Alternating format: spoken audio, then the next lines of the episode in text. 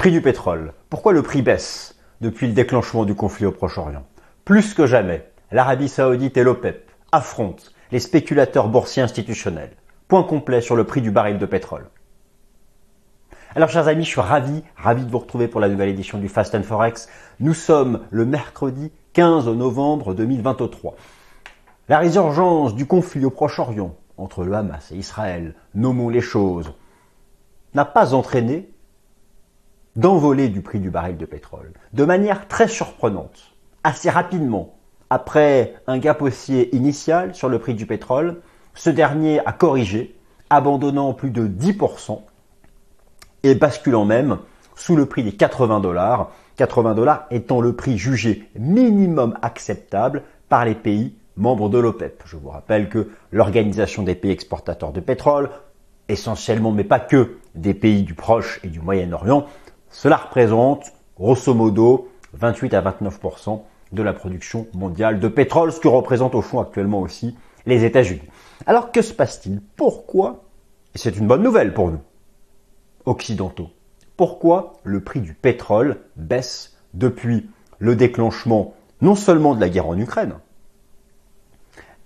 finalement c'est le même schéma qui s'est reproduit. Au moment du, déclenchement de la guerre en Ukraine, pendant 2-3 semaines, le prix du baril de pétrole, je vais parler du WTI américain, est passé de 100 à 130 dollars, et puis depuis il n'a cessé de baisser, retombant à 65 dollars. Et c'est à ce moment-là que les pays membres de l'OPEP et surtout l'Arabie saoudite, la réduction drastique de l'offre de pétrole de l'Arabie saoudite, qui est passée en un an de 11 millions de barils jour à 8,8 millions de barils jour, qui a joué son va-tout. Alors, il faut bien qu'elle vende pour faire de l'argent, mais qui a quand même réduit fortement sa production de pétrole, en partenariat d'ailleurs avec la Russie, pour faire rebondir le prix du pétrole de 65 à 90 dollars, et puis début octobre, masse Israël, accélération à 95, et depuis la chute. La chute, enfin. Retour autour de ce qu'on appelle finalement un point d'équilibre qui semble mettre en accord occidentaux et pays producteurs de l'OPEP autour des 80 dollars. Alors que se passe-t-il? Plus que jamais, la formation du prix du pétrole en bourse. C'est un rapport entre l'offre et la demande. Vous êtes d'accord? Le prix s'emballe à la hausse, le prix est haussier. Si l'offre est inférieure à la demande. Le prix est baissier si l'offre est supérieure à la demande. C'est donc bien ces éléments-là qu'il faut voir. Ne faut pas s'étonner trop rapidement du fait que, voilà, alors oui, naturellement, vous savez, euh, j'ai passé en vue les chiffres de la production des grands pays producteurs de la zone, de toute la région du Proche-Orient. La production n'a pas baissé d'un iota depuis le 9 octobre dernier. N'a pas baissé d'un iota, elle a même augmenté dans certains pays, si on prend l'Iran par exemple, ou même l'Irak. Alors, à la question de savoir pourquoi le prix du pétrole baisse malgré la guerre, même s'il est toujours trop élevé, nous sommes d'accord, bien, c'est déjà une première réponse. Il n'y a pas eu d'embrasement de la région. D'ailleurs, nous en avions déjà parlé. Aucun de ces pays n'a intérêt à un embrasement, tout simplement parce qu'ils ont besoin de produire leur pétrole, ils ont besoin de l'acheminer, tout le processus logistique, et c'est ça qui serait menacé par un embrasement, comme ce fut euh, à l'époque le cas dans les premières semaines de la guerre du Golfe, avant que très vite le prix du pétrole ne retombe parce que les flux logistiques, l'acheminement a été remis en place. Donc ça c'est une première chose. Ensuite, l'Arabie saoudite a déjà mis en place quatre réductions de sa production depuis un an. Elle menace même début, début 2024 de remettre une cinquième réduction de sa production. Et voilà. Et voilà. En face de ça, L'Arabie Saoudite, oui. Je vous rappelle quelques ordres de grandeur. J'arrondis exprès. L'offre et la demande. La, production de pétrole mondiale, c'est 100 millions de barils par jour. Ça va être 103, 104 millions de barils par jour. D'accord? L'Arabie Saoudite, c'était à 11 millions de barils jour il y a un an. Maintenant, c'est 8,8. Alors oui, c'est voilà, c'est 10% de la production mondiale. C'est pas non plus 50%. Les États-Unis produisent le double. Les États-Unis, premier producteur mondial de pétrole, eux, ouvrent le robinet à fond la production de pétrole américaine est sur son record. Les exportations, l'acheminement, le transport par supertanker de pétrole américain est sur son record.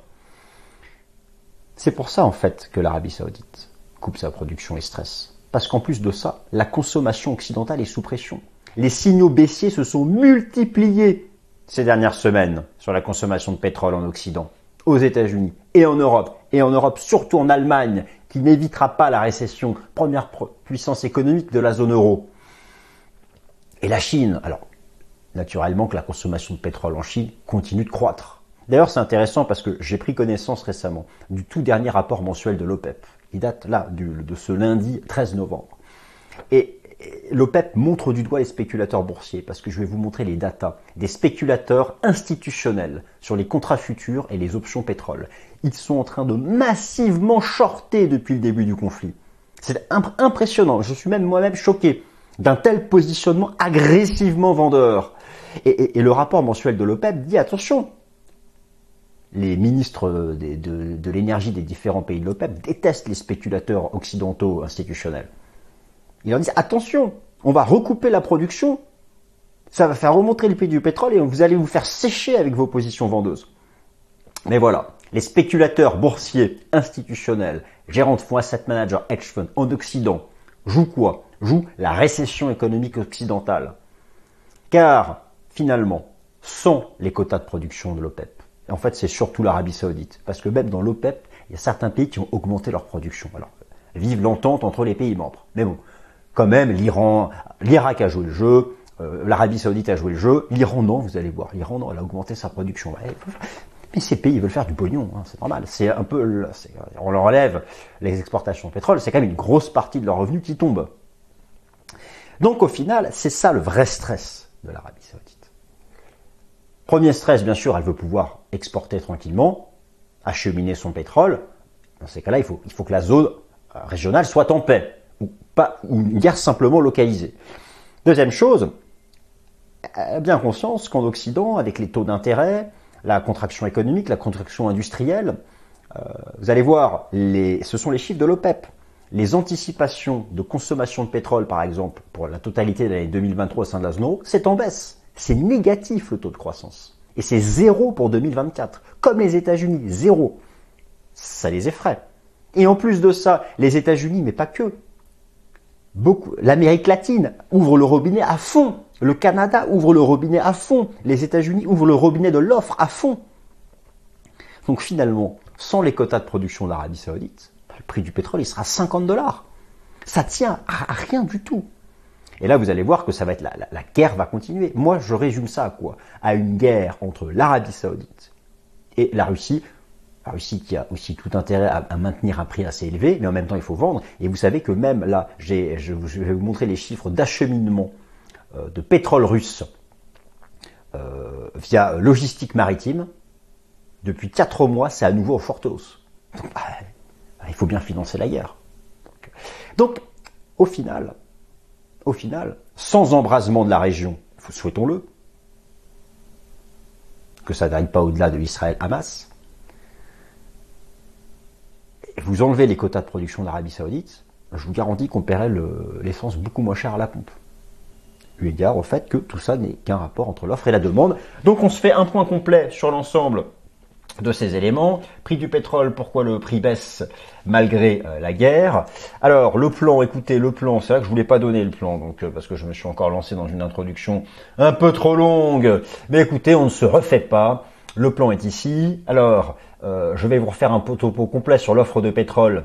Où, voilà, clairement, on s'orienterait vers une nouvelle réduction supplémentaire de l'Arabie Saoudite début 2024, ce qui montre bien que ils ont quand même un stress. Alors d'ailleurs, c'est un peu rigolo parce que moi, je, lisais donc en entier le rapport mensuel de l'OPEP et l'OPEP, les pays membres de l'OPEP disent mais vous vous trompez complètement en Occident.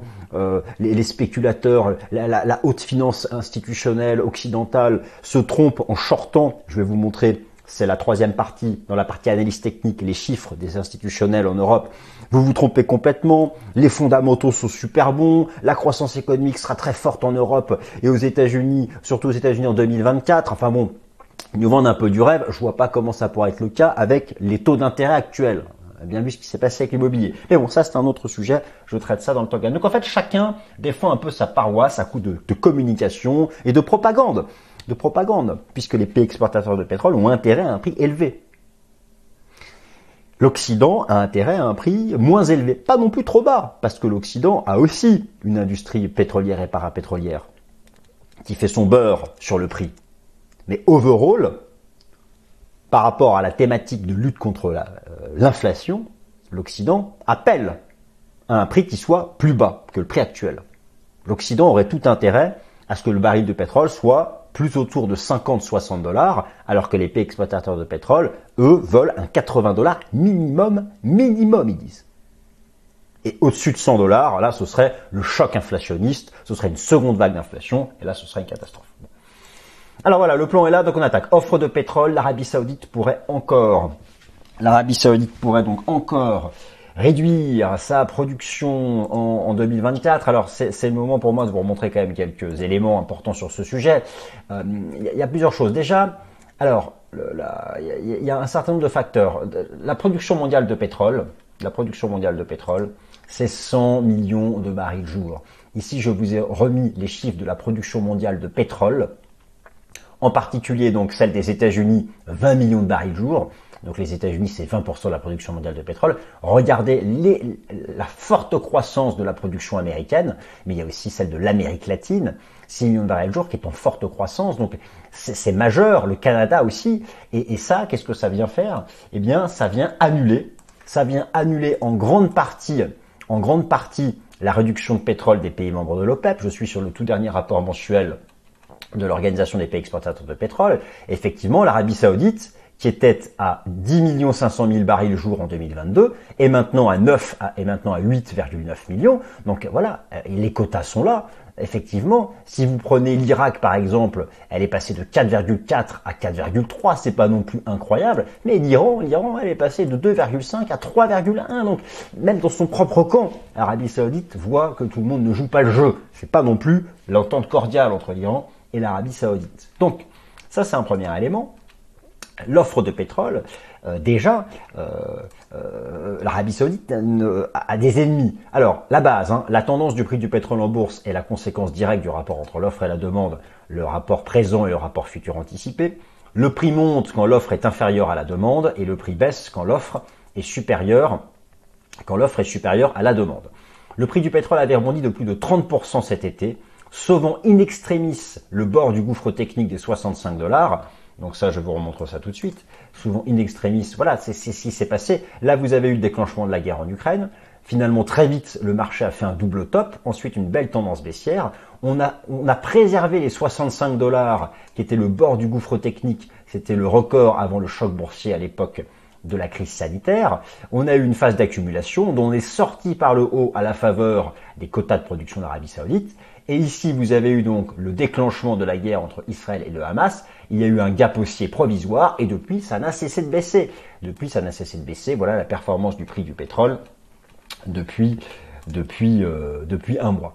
Alors, l'Arabie Saoudite représente 10% de la production mondiale de pétrole. C'est la première puissance productrice au sein des pays membres de l'OPEP. Hein. Donc, je vous remontre ici l'ensemble des données vous avez ici les 13 membres de l'OPEP, il n'y a pas que la, zone du Proche et du Moyen-Orient. Et oui, effectivement, elle, donne le tempo, l'Arabie Saoudite. Et, sans sa réduction, de 11 à, 8, il n'y aurait pas eu de rebond du prix du pétrole. Sauf que voilà, en même temps, face à ça, vous avez les États-Unis qui, eux, ont, augmenté de, la même quantité. Donc c'est c'est vraiment la lutte entre les deux. Alors, comment expliquer la baisse du prix du pétrole de 95 à, moins de 80 dollars depuis le déclenchement de la guerre entre Israël et le Hamas, alors que le conflit fait peser et fait peser encore une contrainte d'offre Ça, c'est vraiment ce qu'il faut bien comprendre. C'est qu'effectivement, il y a le risque potentiel de contrainte d'offre, car en cas d'embrasement de la région, c'est quand même 30% de la production mondiale de la région. Effectivement, bah là, oui, ce pétrole, il va à 150, 200 dollars. Mais qu'est-ce qui fait que cela n'a pas eu lieu? C'est que pour l'instant, ça reste potentiel. Je vais vous montrer les datas, les productions de ces pays. Les productions de ces pays, bah écoutez, je vous montre ça tout de suite. Les productions de ces pays, regardez, entre octobre 2023 et septembre 2023, ça a même augmenté en Iran. Ça a même augmenté au Koweït. Euh, ça a augmenté. En Nigeria, c'est pas, c'est en Afrique. Bon, donc euh, en Iran, ça a augmenté. Euh, voilà, c'est l'Arabie Saoudite, elle a légèrement diminué les Émirats arabes unis sont en hausse. Donc déjà, déjà, au niveau de la région, c'est resté sous contrôle. Ça, c'est la première chose. euh, l'offre du Proche-Orient n'a pas diminué d'une virgule. D'autre part, la Russie a repris ses exportations de pétrole à un rythme soutenu pour financer sa guerre en Ukraine. Vous avez ici un graphique qui représente les expéditions de pétrole par la Russie. Regardez en jaune, la moyenne mobile a repris une pente haussière. Donc ça c'est euh, un deuxième élément. Il semble que même l'Arabie Saoudite est un peu lâché, la, euh, la Russie est un peu lâché l'Arabie Saoudite, et surtout les États-Unis et d'autres pays producteurs hors OPEP, en particulier le Venezuela, ouvrent le robinet à fond. Donc ça c'est une bonne chose. Maintenant, maintenant, maintenant effectivement, le conflit au Proche-Orient reste un risque, il ne faut pas l'oublier. Je remontre ici quelques datas sur le sujet. La zone représente le total Proche-Orient, regardez le tableau en bas à droite, représente 21,7 millions de barils jour. Donc c'est euh, un peu plus de 20% de la production mondiale de pétrole, hein, qui est à 201 millions de barils jour. Les États-Unis sont à 20 millions de barils jour. Donc voilà, mais tant que le conflit reste localisé dans cette toute petite partie et que l'acheminement du pétrole qui vient de tous ces pays n'est pas remis en cause, eh bien, il n'y a pas de risque Mais ça reste un risque potentiel et clairement, euh, le risque n'est pas annihilé. Maintenant, il y a ce qui me paraît, moi je pense ici, beaucoup plus important. Ce qui explique, ce qui explique en grande partie la baisse du prix du pétrole depuis le point de départ du conflit entre le Hamas et Israël, ce n'est pas, alors oui, il y a l'offre, l'offre, je vous l'ai montré, la Russie qui a repris son acheminement à rythme soutenu et les États-Unis qui sont au maximum de leur production de pétrole. Mais c'est surtout les signaux inquiétants de la consommation en provenance des États-Unis, de l'Europe, surtout de l'Europe, et un peu de la Chine. Et si vous ajoutez la consommation américaine, plus la consommation chinoise, plus la consommation européenne, c'est gigantesque. Je vous montre tout de suite les datas. Je vous affiche ici toujours, selon le tout dernier rapport mensuel de l'OPEP, euh, vous avez donc la, consommation mondiale de pétrole, c'est 100 millions de barils jour. Vous avez donc les États-Unis, Canada, 25 millions de barils jour. L'Europe, 13 millions de barils jour. La Chine, 15 millions de barils jour. Là, on est, on est carrément sur 65 euh, à 70% de la consommation mondiale de pétrole. Et les signaux en provenance de ces pays, les signaux global macro, récemment, ont été, ont été inquiétants. Je vous remontre ici en particulier les indices PMI pour Purchasing Manager Index, qui sont ce qu'on appelle les, forward-looking indicators, les indicateurs macroéconomiques avancés les plus respectés par le marché que ce soit pour les États-Unis en bleu ou l'Europe en noir, on est sous 50. 50, c'est la zone de contraction. Au-dessus, expansion, en dessous, contraction. Le PMI industriel de la Chine aussi est passé sous 50. Et là, vous avez la synthèse du PMI des services industriels et composites de la Chine après une hausse à la fin de la politique de zéro Covid en début d'année, les pentes sont baissières. Donc en fait, si vous voulez, euh, ce qui fait que euh, moi je suis convaincu que sans les production cuts de l'Arabie Saoudite, sans les réductions de, de, de production de l'Arabie Saoudite et de certains pays de l'OPEP, le prix du pétrole aurait chuté sous les 50 dollars du fait du ralentissement économique en Occident, lui-même causé par la politique monétaire ultra restrictive, les taux d'intérêt, pour lutter contre l'inflation. Et, enfin, alors attention, attention, attention, je ne dis pas que la, consommation de pétrole est en baisse euh, en Chine. Simplement, sa croissance est moins importante que prévu par rapport à ce que les pays producteurs avaient, avaient prévu, par rapport à leur, c'est pour ça qu'ils réduisent leur production. Mais attention, euh, alors tout de même, vous savez que la Chine, c'est la première puissance commerciale du monde c'est le premier importateur mondial de pétrole. Et, et, le commerce extérieur chinois, le commerce extérieur chinois est actuellement dans une dynamique euh, sous pression. Je vous montre ici la croissance des importations chinoises. Alors, il y a eu un petit rebond sur le dernier mois parce qu'on espère, on a beaucoup d'attentes vis-à-vis de la politique monétaire et budgétaire de soutien massif donc de la Banque centrale de Chine, la BBOC et le gouvernement chinois. Mais overall, il y avait une dynamique sur les derniers mois du commerce chinois qui est quand même qui est quand même euh, inquiétante. Alors ça va être un, des enjeux majeurs maintenant des prochaines euh, des prochaines euh, des prochaines semaines. Et, d'ailleurs, lorsque vous regardez, c'est intéressant parce que si je retourne du côté du rapport mensuel de l'OPEP et vous regardez les, les anticipations pour 2024 en termes de, de croissance de pétrole, vous prenez l'Europe, on attend zéro. Pour les États-Unis, l'OPEP reste très reste légèrement positive, mais là aussi c'est le débat actuel de la probabilité d'une récession. voilà, est-ce que les États-Unis seront en croissance nulle ou pas en 2024 Bon, ça, j'en parle régulièrement dans, le Top Gun. On sait qu'il y a eu récemment des signaux de préalerte sur la consommation des ménages et sur le marché du travail, mais c'est que le tout début. Donc ça, c'est la clé. Mais, euh, mais voilà, par contre, oui, soyons clairs, pour la Chine, la croissance de la production est encore attendue en hausse, même si c'est une hausse qui est moins importante que prévu. Donc au final, la véritable inquiétude, elle est surtout du côté de, elle est surtout du côté de, de l'Occident. Et je pense qu'au fond, c'est surtout une guerre larvée entre l'Arabie Saoudite et les États-Unis. Le premier, euh, le premier qui inonde le marché, l'autre qui réduit son offre. Et c'est une guerre larvée entre les pays de l'OPEP qui veulent et la Russie qui veulent un prix du pétrole élevé, c'est-à-dire supérieur à 80 dollars, et les spéculateurs institutionnels occidentaux, car tout se fait quasiment sur le NYMEX, sur les contrats futurs et les contrats d'option, la haute finance, les, géants de, l'asset management américain, qui là ont repris une orientation baissière, mais c'est spéculatif. Et donc les deux s'affrontent, les deux s'affrontent. Les spéculateurs occidentaux jouent la récession occidentale, et donc ben, short le prix du pétrole, euh, et, l'Arabie Saoudite essaie de leur mettre des bâtons dans les roues en réduisant la production. Et, ils avaient déjà réussi une fois. Hein. je vais vous montrer ça dans la partie analyse euh, technique.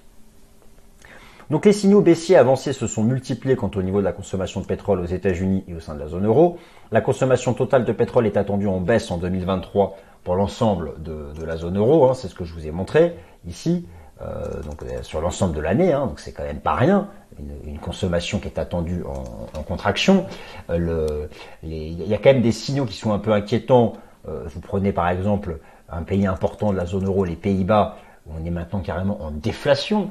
Euh, c'est quand même pas, c'est quand même pas anodin. Vous prenez le PIB de l'Allemagne, l'Allemagne qui ne va pas échapper à la récession économique sur l'ensemble de l'année 2023, avec ses trois trimestres consécutifs d'un taux de croissance négatif ici en rythme euh, annuel. Donc il y a des vraies pressions baissières sur la consommation.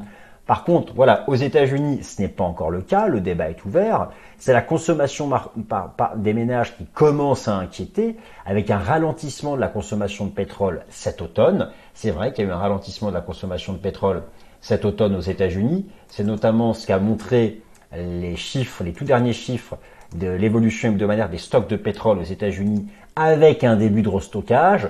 Alors c'est vrai que c'est aussi la fin de la driving season, donc il faut prendre en compte l'ensemble de, ces éléments. Et overall, c'est le coût du crédit en Occident qui semble commencer à contraindre fortement la consommation. Mais voilà, c'est, aux États-Unis, on en est qu'au tout début. Euh, je vous montre ici la toute dernière mise à jour de la confiance du consommateur américain selon l'Université du Michigan. Ce chiffre a été mis à jour lundi matin. Et voilà, on a une dynamique qui est de plus en plus, qui est de plus en plus négative. Et on a un début d'alerte de retournement à la hausse du nombre de chômeurs aux États-Unis, mais ce n'est que le tout début. Donc ça reste très ouvert sur ce que sera le cadre économique prospectif aux États-Unis en 2024. Et c'est bien sûr une des clés de l'évolution à venir du, du, pétrole dans le monde, puisque, je vous le rappelle, les États-Unis, à eux seuls, c'est 20% de la consommation mondiale de pétrole. Ça reste encore au-dessus de la Chine, qui est à 15%. Pourquoi je dis 20% alors que c'est un million de barils par jour? Parce que comme je vous l'ai expliqué, la production mondiale de pétrole est autour des 100 millions de barils par jour. Donc je peux ici faire le basculement en pourcentage. J'espère que vous me suivez toujours. Maintenant, l'affrontement, l'autre affrontement, il est entre les spéculateurs boursiers institutionnels et, euh, les, pays producteurs de l'OPEP. Il y a eu des signaux baissiers de l'analyse technique. Alors, le facteur technique dominant, c'est que le prix du pétrole est resté couvert par la résistance chartiste moyen terme des 93,50. Alors ça, c'est un vrai, ça, je vous en ai quand même beaucoup parlé. Euh, je vous avais expliqué que moi, je restais baissier tant qu'on était sous les 93,50. Les 93,50 étant la ligne de coup à l'époque ici du gros double top du déclenchement de la guerre en Ukraine. Et on est, on, est revenu chercher cette zone fin septembre, on y a échoué. Il y a eu ici, alors au moment euh, de, il y a eu le gap haussier du lundi 9 octobre dans le sillage du déclenchement de la guerre entre Israël et le Hamas, et très vite c'est retombé. On a rééchoué sous cette trendline, la trendline que vous voyez ici, c'est celle-ci, et on est même repassé sous les 80 dollars. J'y ajoute les enseignements du système Ishimoku. Alors on est toujours dans le nuage, mais c'est chaud, car on est repassé sous la Kijun. Et en fait, euh, grosso modo, on peut dire que c'est neutre entre 75 et 93. Mais regardez, en, cas de cassure des 75 dollars, c'est là où il y a un, énorme risque. Et là, et là, je ne suis pas sûr que l'Arabie Saoudite et que les pays de l'OPEP tolèrent ça, et encore moins la Russie. La cassure des 75 dollars, c'est le gouffre technique. C'est-à-dire que si on casse 75, on va à 65 et là, ça va être chaud. Parce que je vous rappelle que si on cassait 65, on casse le niveau d'avant le choc boursier de la crise sanitaire, on va à 50. Donc ça va, les deux camps vont batailler fermement. Et l'Arabie Saoudite menace déjà dès janvier de faire une cinquième réduction de sa production de pétrole. Donc ça va batailler fermement. Euh, euh, et, donc voilà où est-ce qu'on en est. Il y a, un vrai risque de baisse sous 75. Alors à très court terme, si on redépasse 80, il y aura un signal technique haussier de rebond. Là, je dirais que pour le très court terme, c'est neutre entre les 75 et, les 80.